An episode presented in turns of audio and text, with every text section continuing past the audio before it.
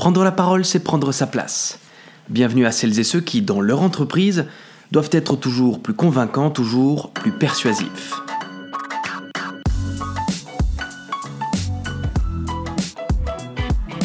Mesdames et messieurs, les gens tendent à se rassurer en essayant parfois de se convaincre que l'habit ne fait pas le moine.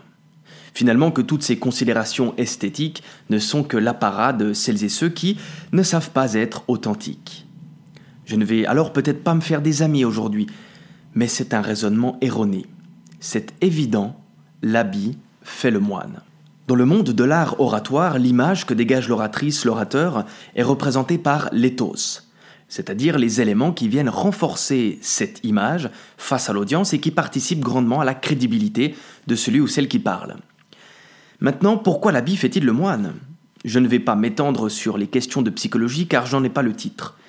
Mais sachez que notre cerveau nous joue quelques pirouettes en matière de réflexion, et ce pour économiser de l'énergie. Car oui, nous sommes des animaux et tout comme les animaux, l'énergie a été et est encore la clé de notre survie. Un exemple de pirouette? Vous êtes au bureau. Votre responsable vous demande d'assister aux entretiens d'embauche pour pourvoir le poste vacant. L'un des candidats arrive. Laissez-moi vous peindre son portrait. Cheveux en pagaille, jeans effilochés, et pull à capuchon dont le recto est estampillé de la face du fameux Ernesto Che Guevara. Votre cerveau, sans vous consulter, va alors tirer 36 conclusions. Ce candidat vote certainement à gauche.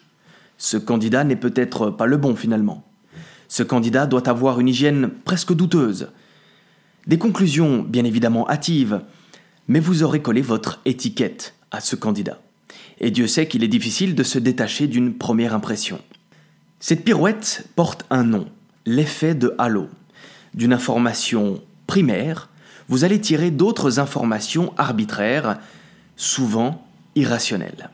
Le mécanisme lié à la prise de décision est essentiel pour les managers, les politiciennes, les commerciaux ou les décideuses qui souhaitent prendre la parole pour mettre les foules en mouvement. Alors oui, l'habit fait bien évidemment le moine, et l'erreur commise à large échelle, c'est de se focaliser sur le moine et non sur celui qui juge ce dernier. Laissons les gens agir, contentons-nous de réfléchir, l'exercice est déjà difficile. En guise de petit exercice, je vous propose ceci. Avant chacune de vos interventions, posez-vous une question. Quelles informations mon audience possède-t-elle avant de faire ma connaissance?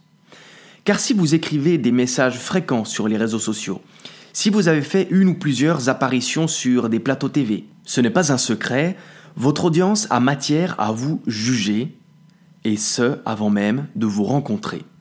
En rhétorique, j'appelle cela l'éthos préalable, les meilleurs orateurs doivent maîtriser leur ethos préalable, c'est-à-dire doivent cartographier toutes les informations que le public a à disposition.